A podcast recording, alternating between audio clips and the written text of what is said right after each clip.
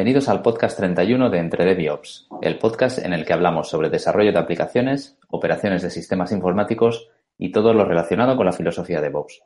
Hoy estamos Edu. Buenas. David. Hola, ¿qué tal? Nach. Buenos mediodías. Y un servidor que os habla, Dani. Bueno, para no perder las buenas costumbres, empezamos el podcast dando las gracias a todos aquellos que nos habéis dejado alguna reseña en iTunes o un me gusta en iBox.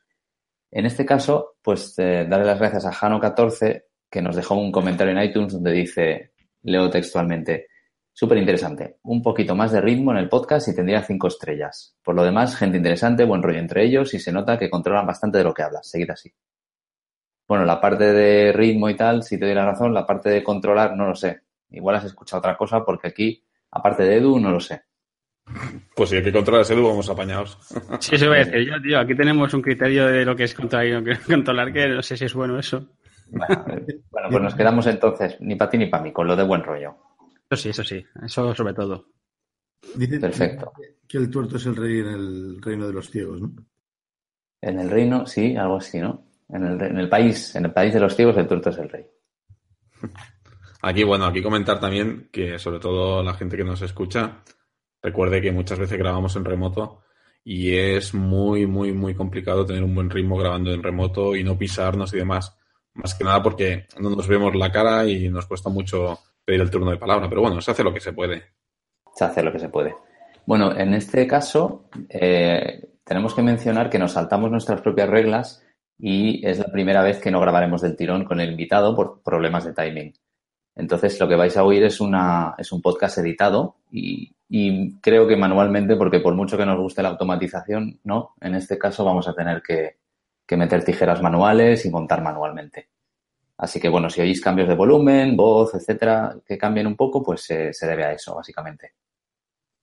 Así que, bueno, sin más dilación, nos vamos al bloque de entrevista. Los dos invitados que tenemos hoy trabajan en un lugar que la verdad es de los más molones de, Europa y yo diría del mundo. Es un sitio donde se dedican a acelerar partículas eh, subatómicas a velocidades lumínicas y luego van y las colisionan para ver simplemente qué pasa. Y bueno, ya habéis visto el episodio, el título del episodio que, que actúa un poco de, de, spoiler y los más listos de entre los oyentes, que sois todos, ya sabréis que estamos hablando de un acelerador de partículas. Eh, así que sí, estamos hablando del Consejo Europeo para la Investigación Nuclear, más conocido como CERN. Eh, tenemos hoy con nosotros a David Moreno y Luis Pilgueiras. Bienvenidos, David y Luis. Buenas. Hola. ¿Qué tal? ¿Cómo estáis? Hora de comer. Os agradecemos que, que os hayáis eh, saltado la comida o, o, o, o pospuesto no. la comida para poder grabar esto. Van a comer podcast hoy. La comida no se. la comida no se salta, ¿no? Bueno, pues David, David, y Luis son miembros del Compute and Monitoring Group, que uh -huh. es un área dentro del departamento IT del CERN. Si me equivoco sí. en algo, me corregís, ¿eh? No, correcto. Entonces, David, tú estás en, dentro del área Linux and Configuration Support. Exacto, no, Management. Es Linux and Configuration Management. Linux and Configuration Management. Vale, pues esto lo corregiremos. Y Luis, estás en el Resource and Provisioning Services. Bueno, no, no, normalmente el, esta, esta, sección dentro del CERN se conoce como OpenStack Team o, o Cloud Team. Básicamente proveemos de, de máquinas virtuales a, a, los experimentos y a los diferentes usuarios. Ok, o sea, ya, ya estáis adelantando un tema que queríamos sacar, que era cómo enfocáis la, el tema virtualización. Vaya. Ya estáis dando pistas. Oye, una cosa, antes de que empecemos a meternos aquí en al turrón. Yo he explicado bastante mal lo que es el CERN. Eh, yo he explicado, he hecho casi el símil como si fuera solo un acelerador de partículas, pero la verdad es que es, son más cosas, ¿no? ¿Podéis explicarnos un poco así resumidamente qué, es el CERN y qué cosas se hacen ahí? Sí, sí, desde luego. ¿eh? El CERN es un sitio bastante grande. Cuando piensas en el CERN dices, va, es un sitio pequeñito, pero no, no, esto es inmenso. Para que os hagáis una idea, uno de los experimentos que tenemos aquí es el LHC, que lo habéis visto fijo en muchas películas. Y el LHC simplemente es un túnel con forma de anillo que ya solo de por sí mide 27 kilómetros. O sea, eso es para haceros un poco la idea de cómo de grande es. Luego también a, a, lo largo de todo el túnel hay varios puntos donde se realizan varios experimentos y en esos, pues por ejemplo, está Atlas, está CMS. Sí, el HCB y nos falta uno. Que Nos no falta uno. Hemos fallado. No, no me acuerdo. No me acuerdo. tenemos muchos experimentos. Sí. Entonces, bueno, eso, para que os hagáis una idea. Y luego también, mira, teníamos aquí una reseña para que veáis cuántos datos se manejan, pues, por ejemplo, las colisiones que tú decías antes, en cada una de ellas se genera un petabyte de datos. O sea, los experimentos vienen a ser como una especie de cámaras fotográficas, por así decirlo. Entonces, dentro de los experimentos se colisionan las partículas y eso eh, lo que generan son partículas o, o, bueno, se generan datos que, que eh, a través de lo que es el experimento, pues eh, se recogen estos datos y se almacenan en, en lo que es el, el, el data center, en, en, cintas principalmente. Normalmente Ujú. las colisiones eh, pues Habéis dicho, perdón, perdonad, habéis dicho que generáis un petabyte de datos Petabyte. para Por colisión. ¿Y cuántas colisiones estáis haciendo? como un millón de colisiones al segundo. Y esto es como genera un, un petabyte, ¿vale? Pero no, no todo se almacena realmente. Lo que se hace dentro de los experimentos es como filtrar los datos. Claro. Y entonces nos quedamos alrededor de 2 gigas eh, que genera cada experimento Ah, por bueno, segundo. ya por segundo. Por, por año segundo. va a ser 75 petabytes, alrededor de 75 petabytes de, de datos de, de las Madre. Madre Para poder, para guardarlo en un pendrive, supongo, ¿no? Así es más portable todo. Bueno, lo- los hemos cortado, pero me parecía que decíais que lo guardabais en cinta. No, no. Sí, sí. Yo lo he oído. Tema de, de- de cintas que, que básicamente hay brazos robóticos que colocan cintas y, y básicamente... Sí, bueno, varios medios de almacenamiento. En, princi- en principio son cintas, pero bueno, no Sí. es el único medio de datos que tenemos para almacenar. La, la recolección de, porque estáis hablando de un petabyte por, por colisión, si ponemos que hay un millón, eso hace, Pero no se almacena. Bueno, pero- vale, pero es, es por hacernos una idea. Si, si hay tantas colisiones, entonces esto se va a una cosa así como un exabyte, un zettabyte. Sí. ¿Y eso en cuánto tiempo ocurre? Eh, o sea, el petabyte es por segundo, ¿vale? Lo que pasa es que no, no, no, no almacenamos todo, todo el petabyte a la vez, sino que lo que se, se filtran los datos, realmente solo se cogen las colisiones que, que ellos eh, consideren, o sea, los físicos me consideren importantes. Y, ese, y esa parte filtrada es la que realmente se almacena. que Llega a ser como unos 2 gigas, alrededor de 2 gigas. Claro, pero, pero aunque no la almacenes, hay, hay un preproceso de alguna forma ahí para decidir si esa colisión es interesante o no es interesante, ¿no? O sea que, Información Sí. que surge. que el volumen de información que se procesa, ya no que se almacena, sí que es, sí que es ese que decimos, un petabyte por segundo. Barbaridad. Mm. O sea, es eso. Primero hay el filtrado, luego hay una codificación de los datos. Al final es eso. De todo ese petabyte, pues dos gigabytes. O sea que vosotros como departamento IT ya en general, o sea, le te- lo, que tenéis que dar es mucha potencia de cálculo y mucha y mucho almacenamiento a los, a los diferentes experimentos, así simplificando un poco, ¿no? Sí. De hecho, este es uno de los problemas principales que tiene el CERN, eh, porque básicamente ahora, dentro de unos años, vamos a estar en este punto en el que no vamos a poder hacer frente a todos los datos que van a generar los experimentos. Entonces, está viendo cómo, cómo vamos a avanzar en ello. Ostras. Eh, Qué interesante. Oye, antes de meternos más en profundidad, ¿qué, cómo, ¿cómo habéis acabado en el CERN? ¿Cómo, ¿Cuál es vuestra tra- trayectoria profesional? ¿Qué hacíais antes? ¿Qué, qué hicisteis? ¿Cómo llegasteis o- Contarnos un poquillo. Bueno, pues en este caso en concreto, Luis y yo venimos de, de la Universidad de Oviedo y la Universidad de Oviedo tiene un convenio con el CERN en el que, bueno, pues a través de una especie de contra- una- un contrato especial, que es un Project Asso- Associate, hacemos una colaboración con el CERN.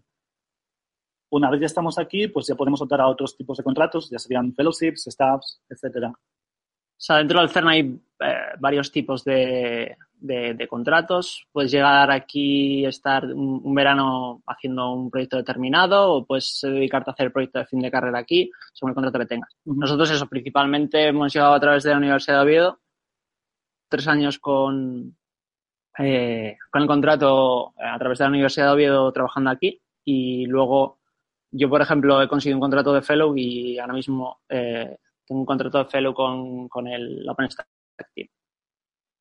¿Un contrato de fellow, lo último que has dicho, con él? Con el Con, OpenStack. con, con OpenStack. Con OpenStack. O sea, hay un equipo que es OpenStack o Cloud Team y la fellow, o sea, donde ahora mismo estoy trabajando, antes trabajaba en otro sitio dentro del CERN, eh, pero ahora mismo estoy trabajando con OpenStack de, de fellow. Vale. Vale. Y entonces, que- entrando más en terreno, ¿qué, se- qué servicios exactamente dais en el, en el, en el Computer Monitoring Group? Pues mira, de hecho te voy a hablar de cuatro secciones que hay en este grupo.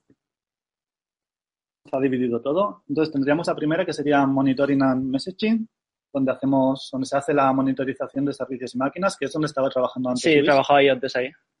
Luego estaría Infrastructure Service, que sería lo que llamamos comúnmente batch, que es la capa de abstracción que tienen los usuarios para ejecutar, ejecutar los trabajos de los experimentos. Luego está la sección actual de Luis, que es Resource and Provisioning.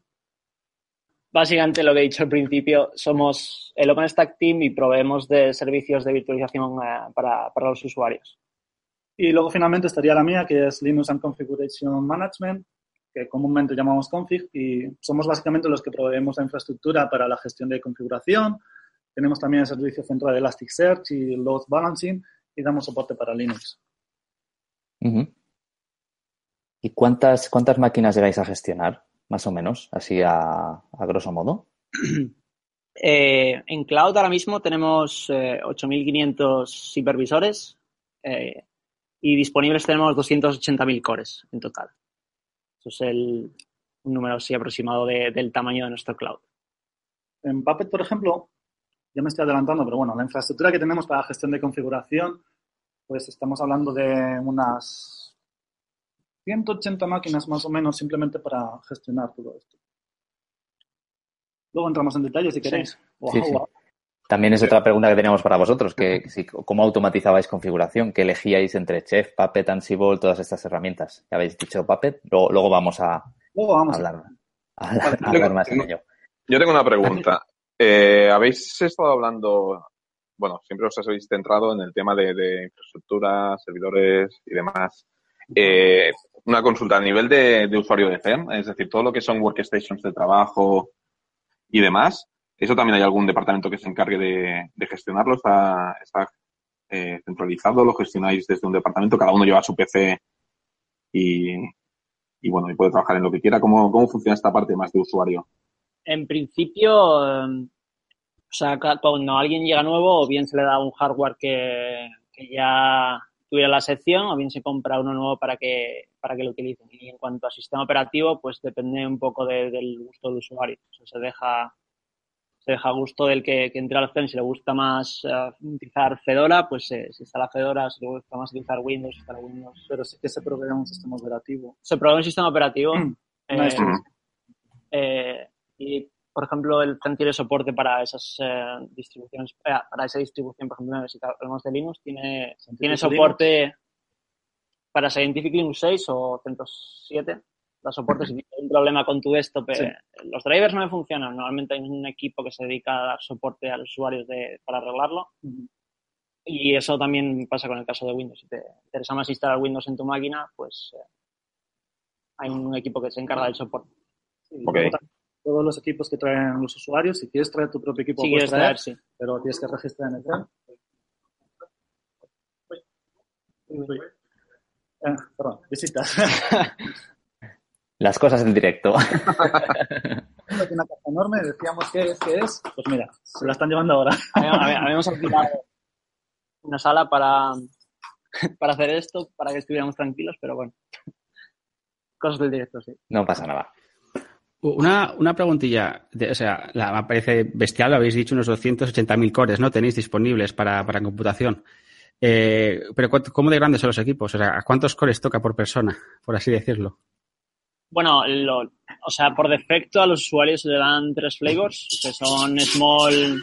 Uf, ¿Quieres tú para No, no, me refiero a nivel de, o sea, ¿cuántos, ¿cuántas personas administráis todo, todo esto, me refiero? No, no usuarios, sino administradores o que lleva el servicio. Ah, la gente que trabaja en el equipo. el número de- sí, sí. Eh, somos como unos. ah, diría que entre 12 personas. 12 y 12 15 personas. personas, dependiendo de la época del año también, porque eh, durante el verano vienen más personas a, a- a realizar algún proyecto de vez en cuando. Pero vamos, Esto- entre Esto, perdón, ¿en el, en el Compute and Monitoring o, o en el OpenStack Team? OpenStack. Ah, en el OpenStack. En, en Config estamos ahora mismo, pues tenemos como 10 personas y esas 10 personas se encargan, bueno, hay alguna más después, eh, porque hay secciones que colaboran un poco. Somos 10 personas encargándonos de los servicios que dije antes, de Elasticsearch, eh, Linux Support. En el Linux Support habría más gente después también. Es un poco complicado definir el número de personas porque sí que hay bastantes colaboraciones. Claro. El tema, por ejemplo, de, de la infraestructura de gestión de, de la configuración, pues estamos como cuatro personas, cinco, encargándonos de ello. Em, habéis hablado de que tenéis eh, un, buen pico de máquinas, no, no de core solamente. Me imagino que las máquinas se van, se van adquiriendo y se van instalando a medida que son necesarias para las investigaciones que se estén haciendo. Con lo cual, la homogeneidad de los sistemas, no de los sistemas operativos, sino del hardware, debe ser bastante amplia, ¿verdad?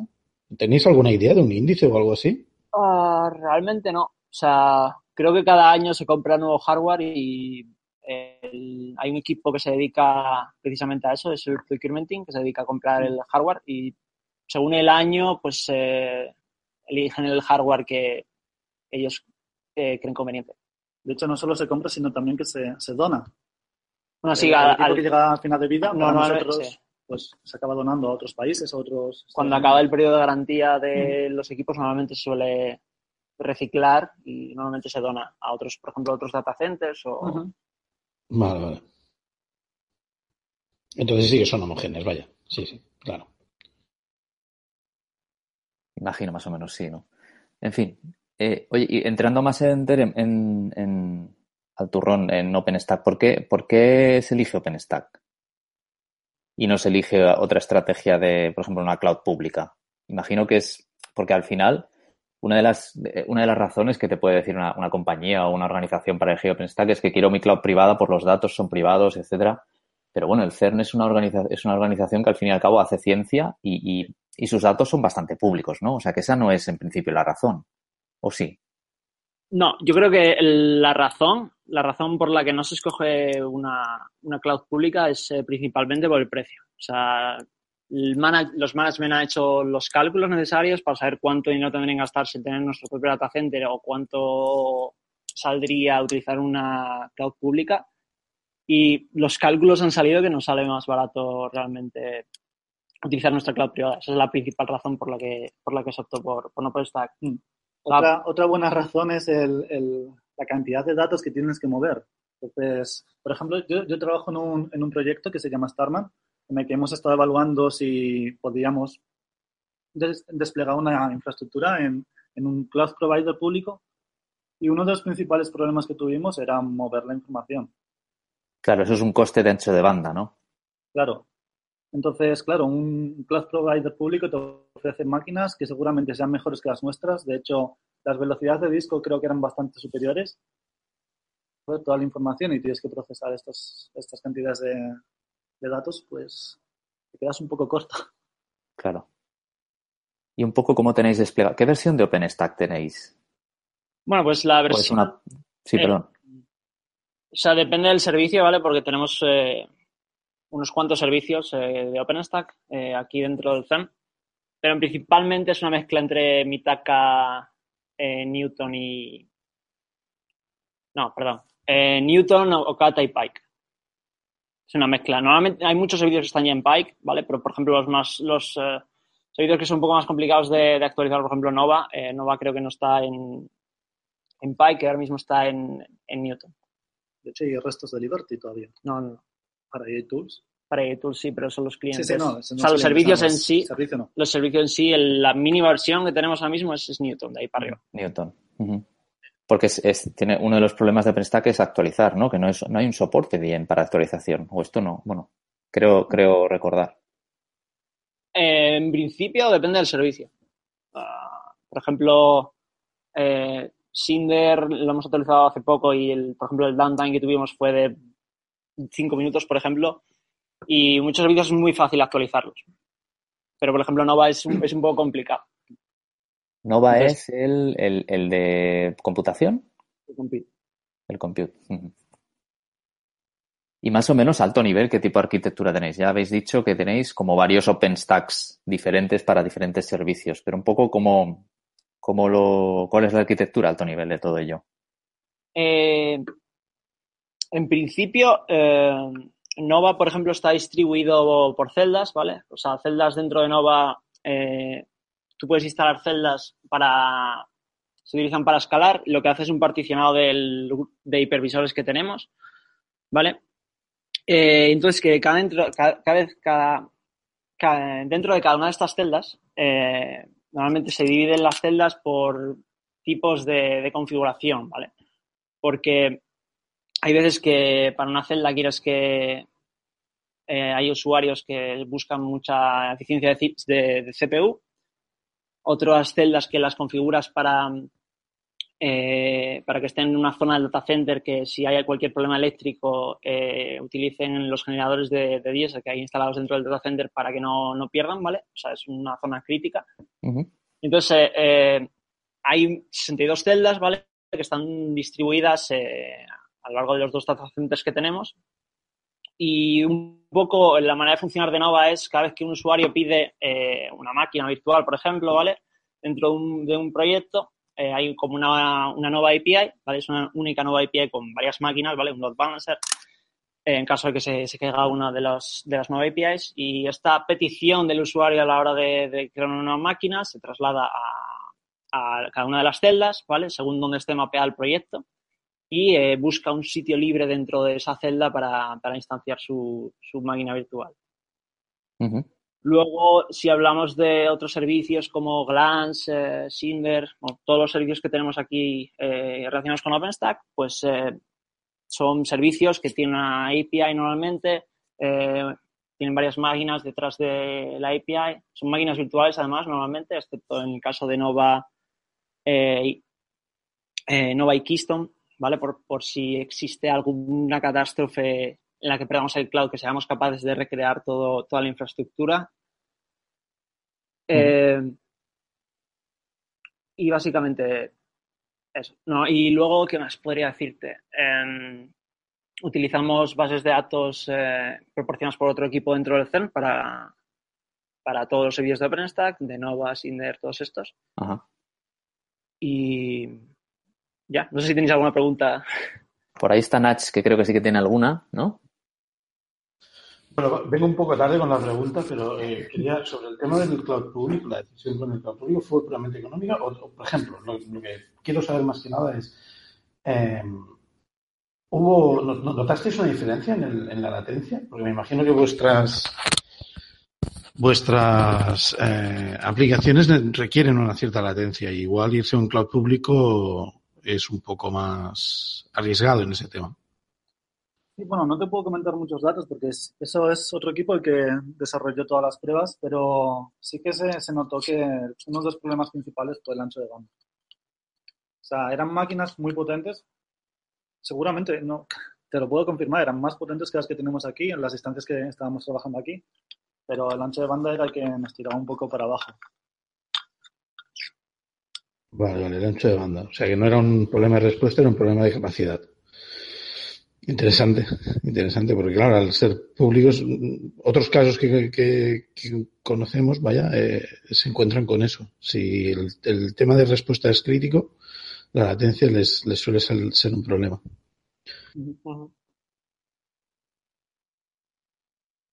¿Tenéis más preguntas por ahí? No, de momento todo, todo bastante claro. Vamos, sigamos, sigamos. Yo, sobre esto... estoy aquí, yo estoy aquí absorto en la masterclass. sí, la verdad es que usáis, usáis servicios de OpenStack por lo que habéis ido mencionando que no son que a lo mejor no son, no son de los más comunes, ¿no? Como los típicos, el, de, el Glance, que es el de disco, el, el Nova, el, el de red, no recuerdo cómo, se llama ahora. Eh, ¿Perdón? Neutron, se llama Neutron. El Neutron, sí, exacto. Os he oído mencionar un par más que no me, que no, que no he pillado y que no conozco. ¿Podéis resumir un poco qué servicios hay? Ah, yo te voy a decir la lista que la tengo aquí, ¿vale? Eh, tenemos eh, Nova, Glance, Neutron, Cinder, Magnum, Rally, Ironic, Horizon, Hit, Manila, Barbican. Vale, a partir de Neutron ya, no, ya no sé qué hacen esos servicios. ¿Puedes resumirlo un poco? Eh, a ver, te lo digo. Magnum, por ejemplo, es el eh, servicio de Orchestration Engines. Básicamente es una API que provee OpenStack para, para crear eh, Orchestration Engines, básicamente em, Kubernetes clusters o, o, Mesos clusters, por ejemplo. Ajá.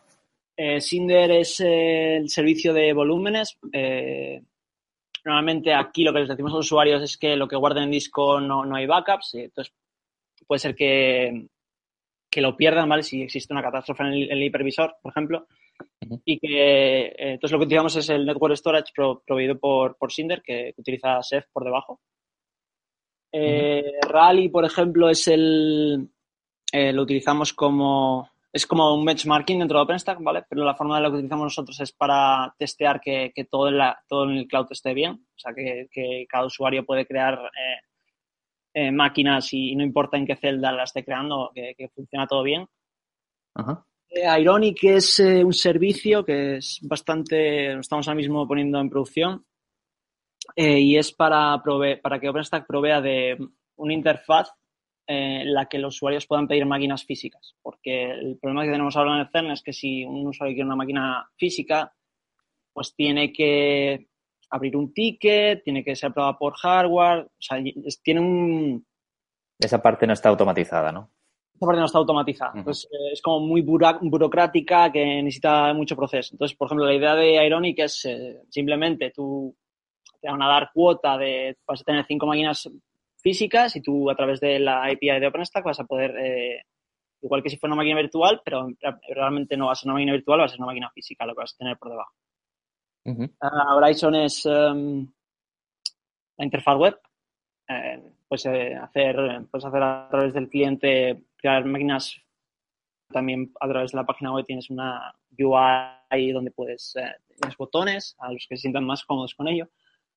Eh, ¿Qué más? Manila es como Cinder, ¿vale? Pero Cinder solo puedes asignarle un volumen a una máquina virtual y Manila lo que hace es eh, tienes ah, puedes es para, eh, un sistema de ficheros distribuido. Básicamente cualquiera puede puedes tener varias máquinas accediendo al mismo volumen de, de Manila. Keystone es para autenticar usuarios Mistral es para workflows eh, crear proyectos por ejemplo pues eh, que tienes que asignar unas cuotas poner unos usuarios vale entonces existiría un, un workflow de un workflow de, de Mistral que, que- que lo haría. Eh, y bueno, si me deja alguno, pero en principio más o menos. Y todo eso, que hay mucha cosa de workflow, automatización, y tal, eso os permite al final a que el usuario, que el científico que necesita máquinas, se sirva a la carta, ¿no? Totalmente, excepto en el caso que habéis mencionado del, del hardware físico. O sea, ¿esto no Sí, pasa por ninguna aprobación manual o, o sí? ¿O cómo? eh, realmente sí. O sea, el- normalmente el, el workflow que sigue a la hora de, de un físico que quiere una máquina virtual puede ser que en su grupo ya tenga cuota dentro de OpenStack, entonces va a tener un proyecto asignado y ahí va a poder crear sus máquinas. Ajá. O, o- o bien, si, si su grupo no tiene ningún proyecto, ellos pueden, eh, a través del servicio de ticketing que utilizamos aquí en el CERN, que es ServiceNow, ellos eh, tienen un formulario en el que rellenan quiero proyecto con tantos cores, eso pasa por una aprobación de, de un equipo de, de management. Una vez que tiene la aprobación, básicamente es, eh, por ejemplo, tenemos una instancia de Rande, que es ir a Rande, darle un botón y ya te genera el, el proyecto en sí con, con las cuotas, los usuarios que, que- que el, que el usuario ya haya, haya pedido. Ajá. Yo eh, tengo una pregunta sobre. Entiendo que a nivel de OpenStack, vuestra instalación tiene que ser una de las más grandes que se ha montado con esta tecnología, ¿no? ¿O Sí. tenéis algún, algún tipo de, de métrico o referencia? Eh, creo que hay tres organizaciones que han pasado de los 100.000 cores y somos una de ellas, por ejemplo. O sea, que, que dentro de OpenStack sois una, una de sus principales Somos- referencias, claramente, ¿no? Somos una fuerza bastante curiosa. O sea, podéis influir, podéis influir un poco en la dirección del desarrollo incluso, ¿o qué? ¿O llegaríamos a ese punto? Tenemos gente que está desarrollando cosas de, de OpenStack. Ajá. Desarrolladores dentro que están haciendo patches eh, todo el rato. Por ejemplo, Magnum, eh, uno de los trabajadores que, que trabaja conmigo, pues eh, hizo gran parte del desarrollo de, de Magnum. Ajá.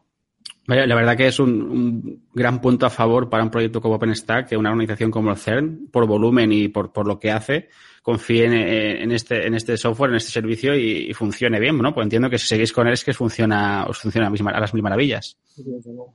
Desde luego que sí, está, está todo el mundo muy contento con OpenStack. Oye, pues si ya no tenéis más preguntas, eh, pasamos a hablar un poco de, de, de config, ¿o qué? Venga. ¿Habéis, a- David, habéis hablado antes ya de, has adelantado ya que es Puppet el elegido, ¿no? Esta es mi parte, esta es mi parte. nosotros en el centro trabajamos básicamente con Puppet. Eh, venimos de otra, de otra solución. Como te puedes imaginar, el CERN ya lleva muchos años manejando, manejando una escala bastante grande. Antes de, de Google y Facebook, nosotros ya teníamos un data center. Y por aquel entonces no había muchas soluciones. Lo que, lo que se hizo fue trabajar en un desarrollo interno llamado Quator para gestionar todo el tema de instalación y configuración de máquinas. Y sí que posteriormente, sobre el año 2011, se, se optó por Puppet. Movimos toda la infraestructura Puppet, básicamente porque es una solución bastante más moderna y, y también tenía una comunidad bastante activa que nos permitía hacer uso de Puppet Modules que ya directamente suministraban, cubrían nuestras necesidades, ¿vale? Si queréis, os doy unos pocos datos de más o menos la infraestructura que tenemos actualmente. Por favor. Sí, sí, Vale. para. Esto es muy curioso, o sea, son números bastante grandes. Entonces, para que os hagáis una idea, nosotros tenemos una infraestructura con unos 140 másteres, ¿vale? Esos se ocupan de toda la compil- compilación de los catálogos. De esos, después tenemos unas 20 máquinas dedicadas a, a PuppetDB. Aunque realmente este número es un poco más pequeño, ahora, ahora mismo estamos trabajando en mejorar la eficiencia del mismo porque, bueno, es mucho el tráfico que se maneja. También tenemos unas 20 máquinas simplemente para Forman, que es el que se encarga de, gestionar to- todas las máquinas que hay. Lleva un catálogo de todas las máquinas que tenemos, de host groups, sub-host groups y demás información. Y dentro de esto estarían definidos los balanzadores de carga, los HA proxy, que son los que se encargan de re- redirigir el tráfico entre ellos. Más datos si queréis. Tengo por aquí, tengo apuntado. Más. Dispara, dispara. Yo estoy aquí con ansia. para que veáis los, la cantidad de trabajo que hay en esta infraestructura. Eh, tenemos más o menos, gestionamos alrededor de unos 34.000 nodos. Estos son nodos activos en PuppetDB. Y nuestros catálogos manejan alrededor de unos 1.200 recursos, ¿vale? Alrededor de 350 catálogos por minuto. O sea, es... sí, y son unas 350 personas trabajando diariamente en, en- en realizar cambios. Y es- hablamos de unos 190 cambios diarios. Diarios. O sea, es una infraestructura con mucho movimiento, que podríamos decir. No sé si- Perdona, per- ¿has dicho 350 personas trabajando, haciendo cambios? Sí, de entre todos los grupos que hay en el CERN, entre todas las secciones, son, pues son cambios, pues, por ejemplo, a, a manifest, a catálogos de, a manifest, mejor dicho, son manifest de, de sus propios servicios o son cambios realizados a Puppet Modules. Más o menos es en general. Y Madre mía. 190 cambios, estaríamos hablando de cambios que podrían afectar a toda la infraestructura. Por ejemplo, si hacemos un cambio en un módulo concreto, por, por decir ST-delete, eso afectaría a toda la infraestructura, pero también tenemos en cuenta los cambios que hace cada persona en sus ramas de Git concretas. Esos también los tenemos en cuenta. Qué números, qué barbaridad. Y una, una cosa, em, esto más que nada, eh, o sea, Puppet eh, para servidores, eh, porque yo soy el, yo soy el más, yo soy el menos indicado quizá para hablar de esto, igual Edu o, o Nach conocen más Puppet, pero claro, es, es basado en cliente. ¿Cómo, ¿Cómo lo enfocáis para los dispositivos de red del data center? Switches, routers, etcétera. ¿Todo eso también lo cubre Puppet o, o tenéis otras estrategias? Pues la verdad es que no te sé decir lo que hacen en red, pero directamente Puppet puede cubrir cualquier tipo de configuración. Sí que, sí que una de las pegas que tenemos actualmente en Puppet es que no cubrimos todas las funcionalidades que pueden requerir los usuarios de Windows, pero bueno, intentamos siempre llegar a máximo número de usuarios. Aquellos que no pueden, sí que hay algunos grupos usando Ansible, pero bueno, son el, el mayor por- porcentaje de todos los usuarios del CERN están usando Puppet.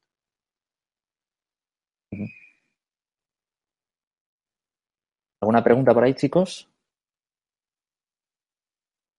No, por mi parte, no sigamos descubriendo más cositas. Eh, pues bueno, de Puppet eh, y de configuración. ¿Habéis mencionado antes Elasticsearch, Sí, por ejemplo? uno de los desarrollos que está haciendo dentro de mi sección, se, se está, se provee de los servicios centrales de Elasticsearch. Sí que antes venimos de una situación en la que había múltiples instancias de Elasticsearch, esto se ha intentado unificar. Bueno, está en desarrollo actualmente. Ya hay, ya se está usando en producción, sí que hay secciones y, y grupos que lo están usando, pero bueno, estamos un poco avanzando sobre ello. ¿Qué, qué uso se da en Elasticsearch exactamente? Por ejemplo, ¿usa- ¿lo usas para logging o lo usan para análisis de datos de lo que recuperan de los experimentos? Uno de los usuarios perfectamente que te puede comentar eso es Luis.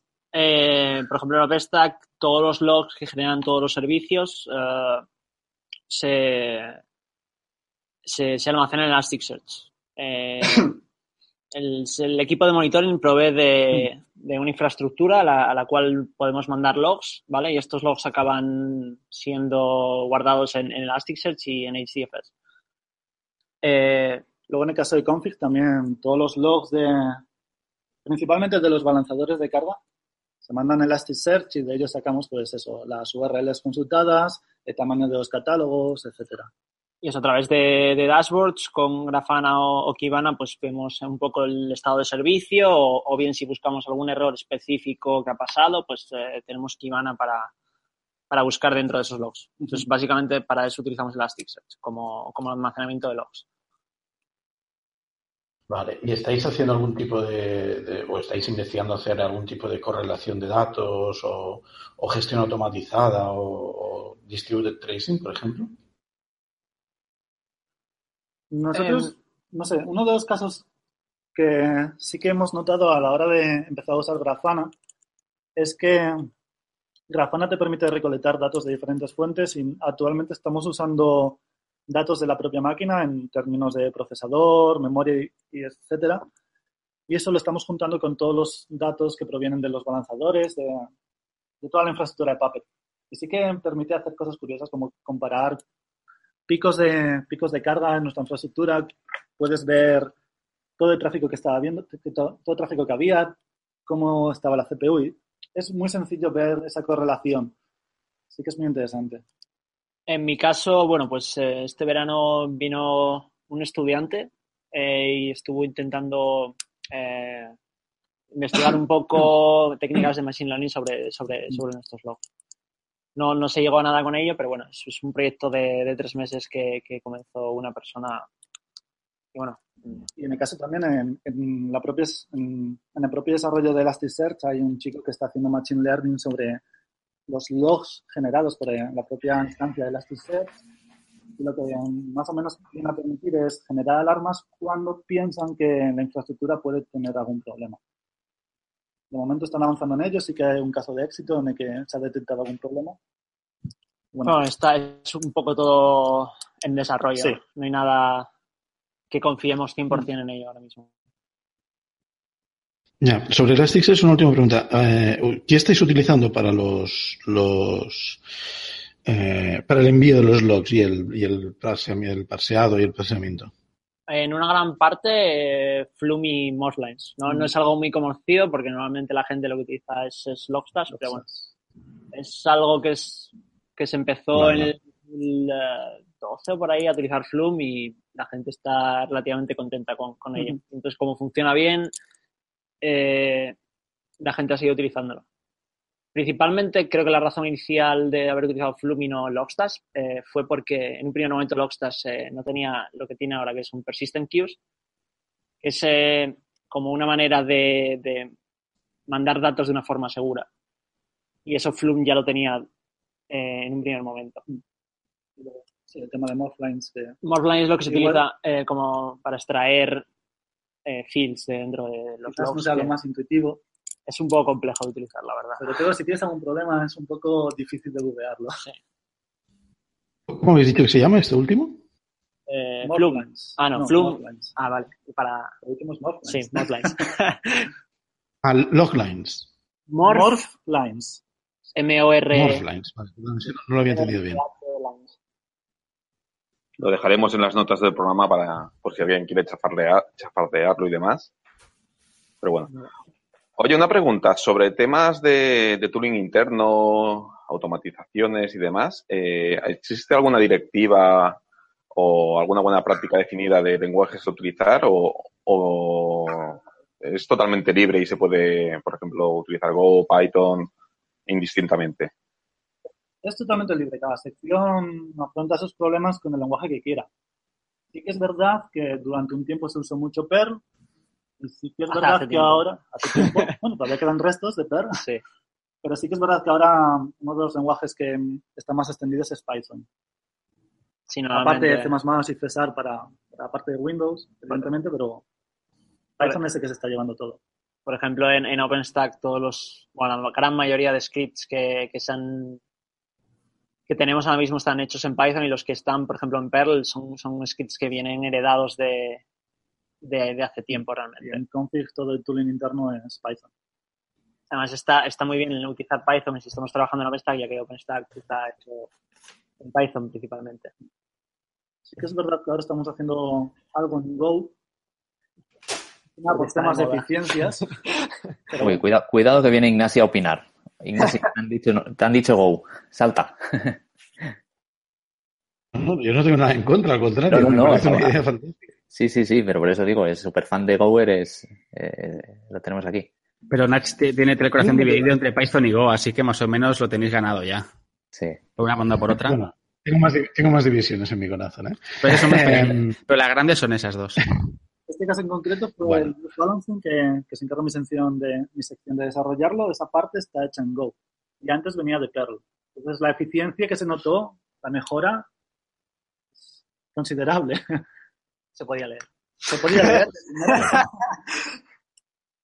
bueno, nada, más o menos. Hay, hay- tengo una duda. El, el- bueno, en mi opinión, Go es un lenguaje muy bueno para, para automatización de sistemas y tal. Por un lado, por la concurrencia fácil que tiene.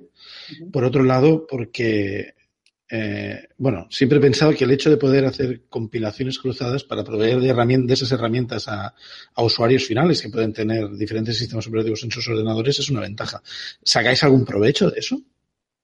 ¿O esas herramientas no llegan a vuestros usuarios? Digo la verdad, es que no tengo ni idea. en este caso en concreto, esta es la parte del servidor. Entonces, cuando desarrollemos el cliente para ello, pues hablaremos sobre, sobre este tema. Pero la verdad es que Go no tiene mucha representatividad ahora mismo. Es mm, principalmente es Python lo que estamos haciendo. Entonces, en este caso sí que no hay, no hay tantos problemas a la hora de desarrollarlo, de difundirlo entre usuarios de Windows, de Linux, etcétera.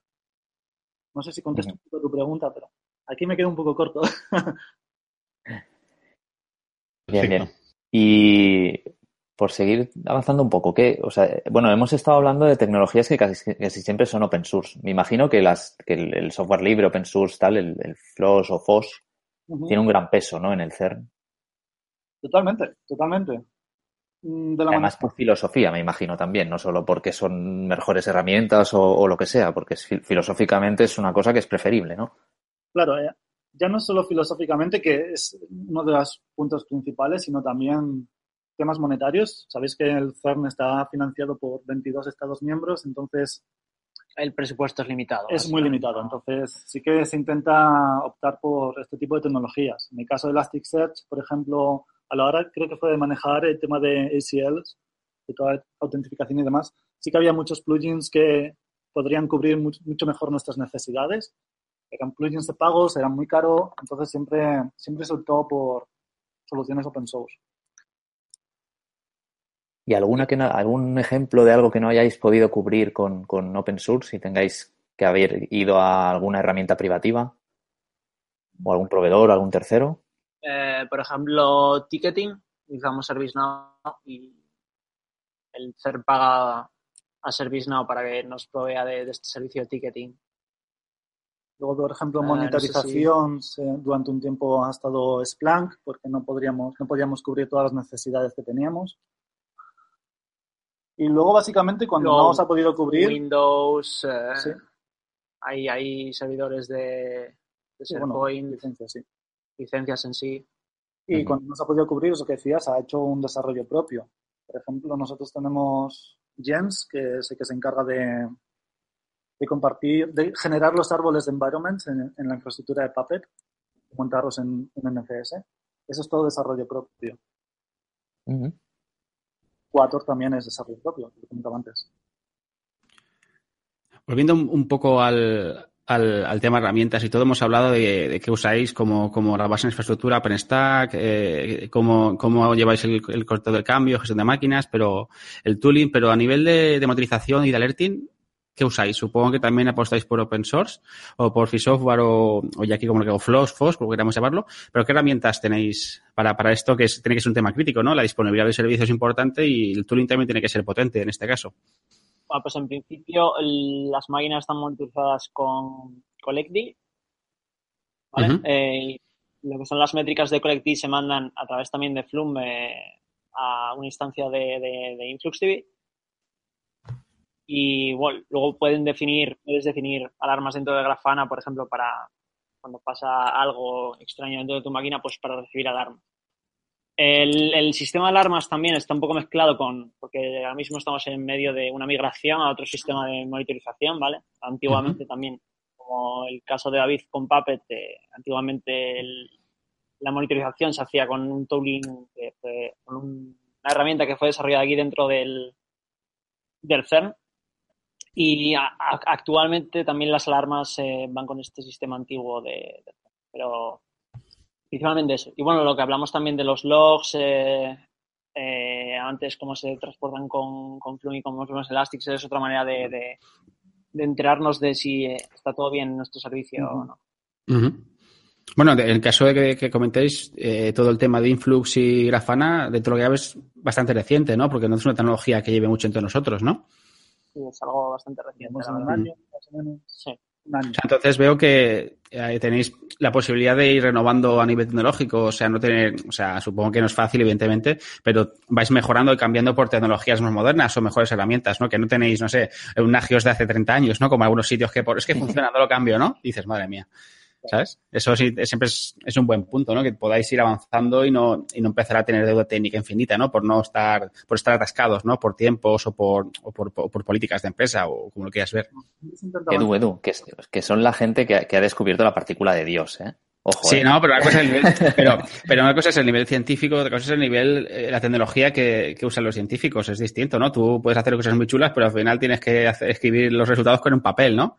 O sea, que no es el caso, pero me refiero a que eso es, que eso es, es un buen punto a favor, ¿no? De, de hacer como, como institución que, que, vaya renovando a nivel tecnológico las inversiones que realiza, que eso me parece, pues, pues muy, muy interesante. Es, es un entorno innovativo, ¿no? Al final. Sí, sí, sí, sí.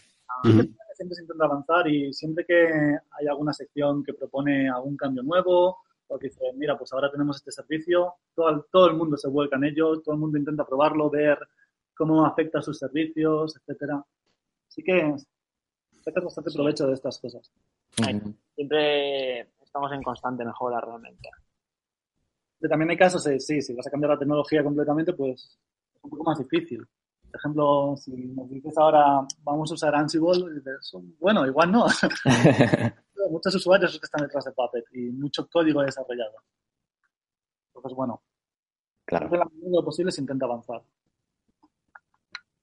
Oye, y a nivel de, ya cambiando un poco de tercio, a nivel de organizativo, no tanto tecnológico, ¿cómo tenéis filosofías de trabajo tipo DevOps o Scrum, Kanban? ¿Seguís algún método? Eh, ¿Cambia según el departamento? ¿Cómo coordináis? ¿Cómo cada, hacéis todo eso? Cada sección, vamos, trabajada de la manera que ellos consideran necesaria. Yo, por ejemplo, en la sección donde yo, yo he trabajado en dos secciones durante mi estancia aquí y en mi anterior sección eh, trabajábamos con Scrum.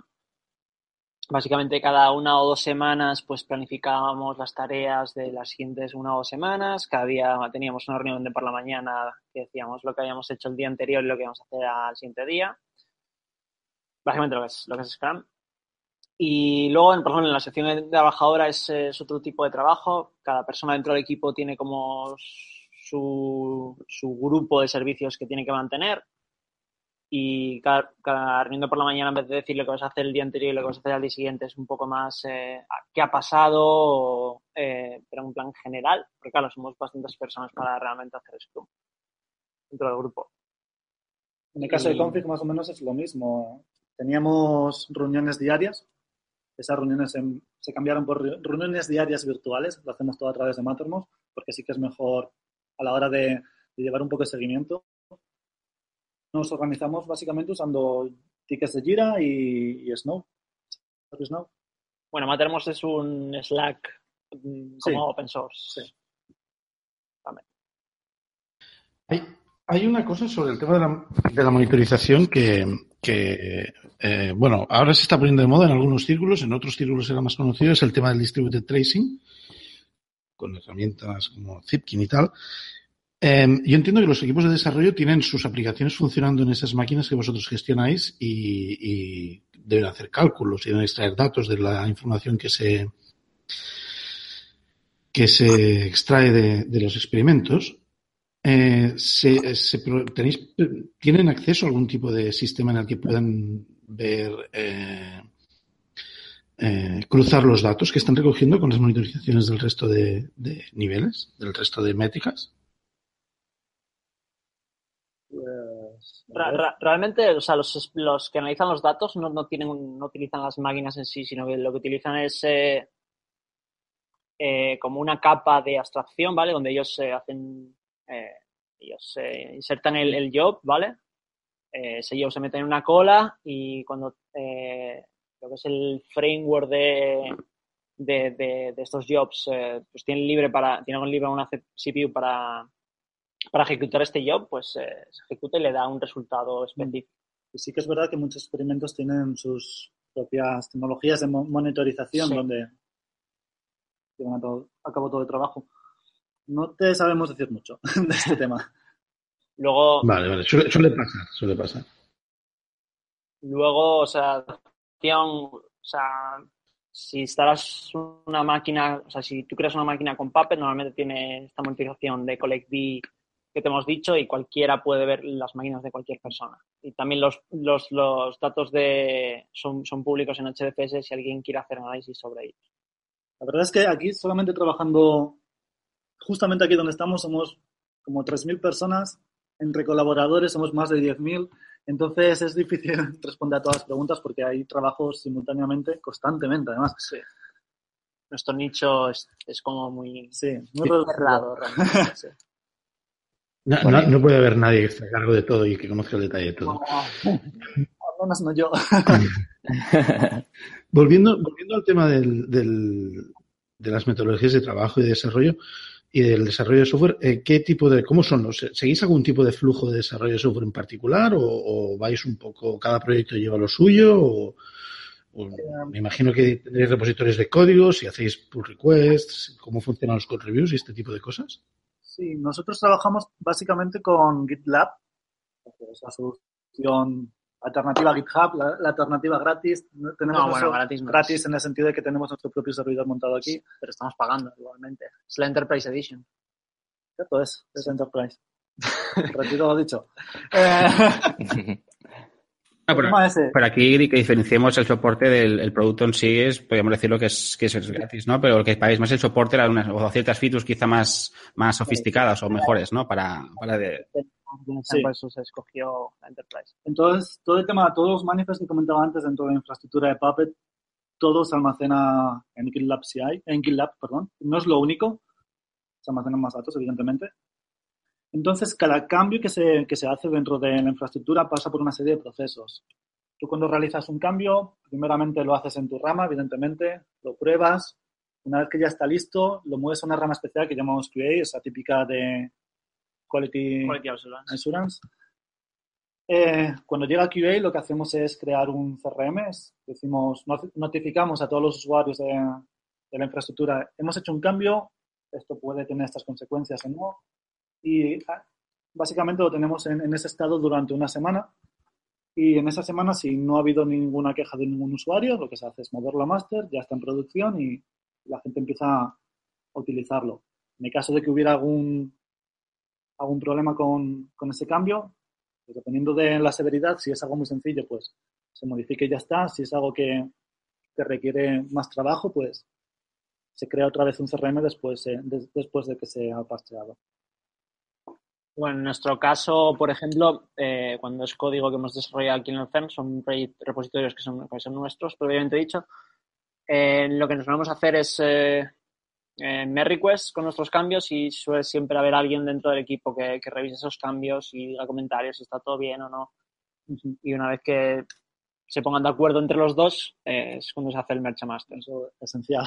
Es la manera un poco de trabajar que tenemos con, con Merry Requests. Perfecto, pues oye, yo podemos ir cerrando si no tenéis ninguna otra pregunta. Aquí el, el equipo. No, no, yo ya te digo, me ha parecido todo súper interesante. Tenemos aquí información para digerir, pero vamos. Sí, sí, vamos. Sí. eh, Oye, por estoy, una- apuntando, estoy apuntando aquí paralelamente los enlaces que hemos dicho y demás y me estoy volviendo un poco loco. Desde luego, hay, sí. una cosa, hay una cosa que, que quiero, que quiero de- de comentarles a, a David y a Luis. Eh, más que nada, por si nos pueden dar, me imagino que el CERN tendrá, dará, ¿cómo se llama esto?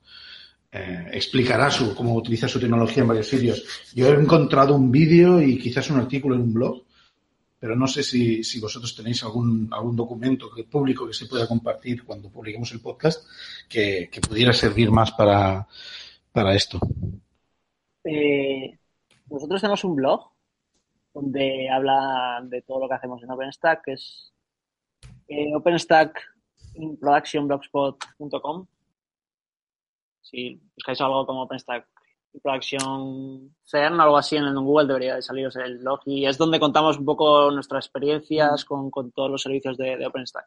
Y a nivel de CERN estaba pensando, pero realmente Pero las noticias no- de la página web y seguramente Sí. hay algún recurso Lo que es específicamente IT no, específica- específicamente IT, no. Sí que están las descripciones de las secciones y demás, pero no creo. No sé, no, no, no conozco la verdad. Pero bueno, este blog que os digo es muy interesante. Está escrito por miembros de, de mi equipo y cuentan cosas como experiencias con updates y este tipo de cosas. Yo, por ejemplo, he encontrado una web que se llama CERN Software Appliance, pero no sé si esto tiene que ver con eso. No tengo Ni ni idea. es que lo de verdad. Pues colocaremos esos recursos en las notas del, del programa cuando publiquemos. Vale. Ah, Perfecto. Oye, y por ir cerrando, ¿qué tal, qué tal la vida por ahí de, de expatriado? ¿Vos- ¿Vosotros vivís en Francia o en, o, en, o en Suiza o en Ginebra? Porque parte del experimento, ¿no? Parte de la infraestructura toca, sale por Francia. ¿No? Mira, pues Luis y yo vivimos en, en Francia, es en el, en el pueblo más cercano, se llama Saint-Denis-Pouty.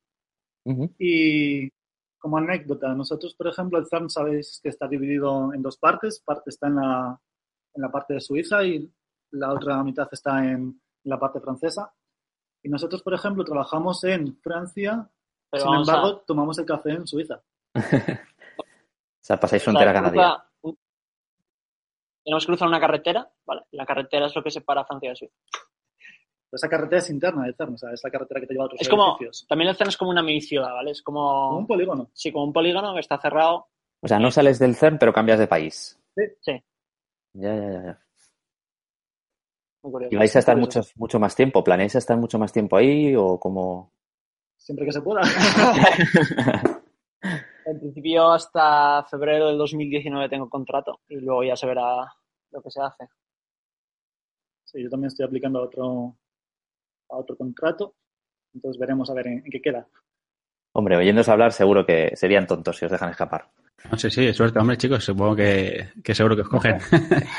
si, ya, si ya os conocen, Ya, Ya vienen sabidos, ¿no? Ya vienen sabidos de casa, oye, nos vamos a cambiar ahora.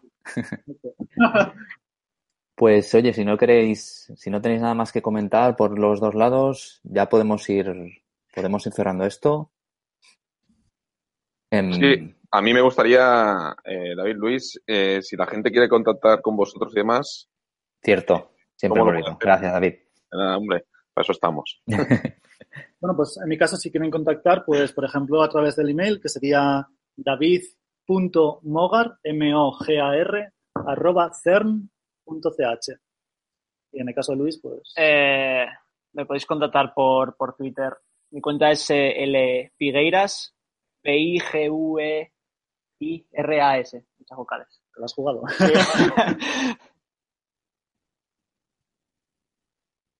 Perfecto, Vale. ahí lo tenemos apuntado ya a nuestro, nuestro escriba, Nach. Em, pues oye, nada más. Yo, no sé vosotros, yo lo he encontrado inter- interesantísimo. Lo dicho, mucha información para digerir, para escucharse este, este podcast dos o tres veces mientras vas tomando notas de tecnologías, de, de, de software, de soluciones. Y, y de verdad que muchas gracias por, por atrasar la comida y, estar con nosotros y, y, contarnos pues todas estas cosas del CERN. Nada, Nada, un placer. gracias a vosotros. Habrá que hacer una segunda parte. Pues desde luego, sí, sí. No, no sería la primera vez que entrevistamos, ¿verdad? A un... eh, Bueno, yo os tomo la, os tomo la palabra, ¿eh? Hombre, claro. Sí, porque siempre, siempre es interesante, podríamos hablar de algún tema más concreto, más profundidad y más detalle, y siempre es muy interesante, ¿no? Conocer los entresijos de, de, un- de, de- de un, de un entorno tan, tan grande y tan, tan guapo, ¿no? Como, como, como el CERN, ¿no? Sí, sí, yo, yo también os tomo, os tomo la palabra, ¿eh? Voy a apuntarla aquí a fuego para que se me olvide. Perfecto, pues David, Luis, eh, de nuevo muchas gracias a vosotros. y, y nada, que vaya bien. Muchas gracias. Bueno, pues hasta aquí la entrevista con David y Luis, súper interesante. Em, vamos ya con el bloque de cierre. Recordad que para nosotros el feedback es el principal motivo para hacer este podcast y la verdad es que nos sirve para saber que, estáis, que estáis ahí, porque muchas veces al estar, como decía David al principio, grabando en remoto sin ver a nadie, pues tienes un poco la sensación de estar solo. Pero bueno, gracias a vuestras valoraciones y demás, pues eh, nos damos cuenta de que es todo lo contrario.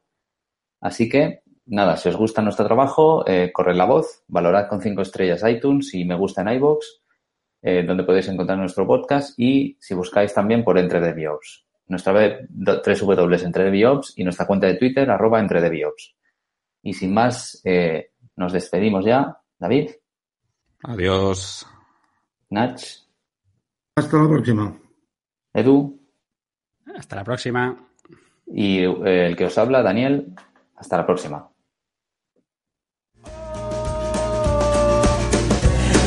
The centuries, the endless string of memories. Through the progress and the waste. Still the rivers flow, the sun will blow, the seeds will grow, the wind will come and blow it all away. are just a memory replaced.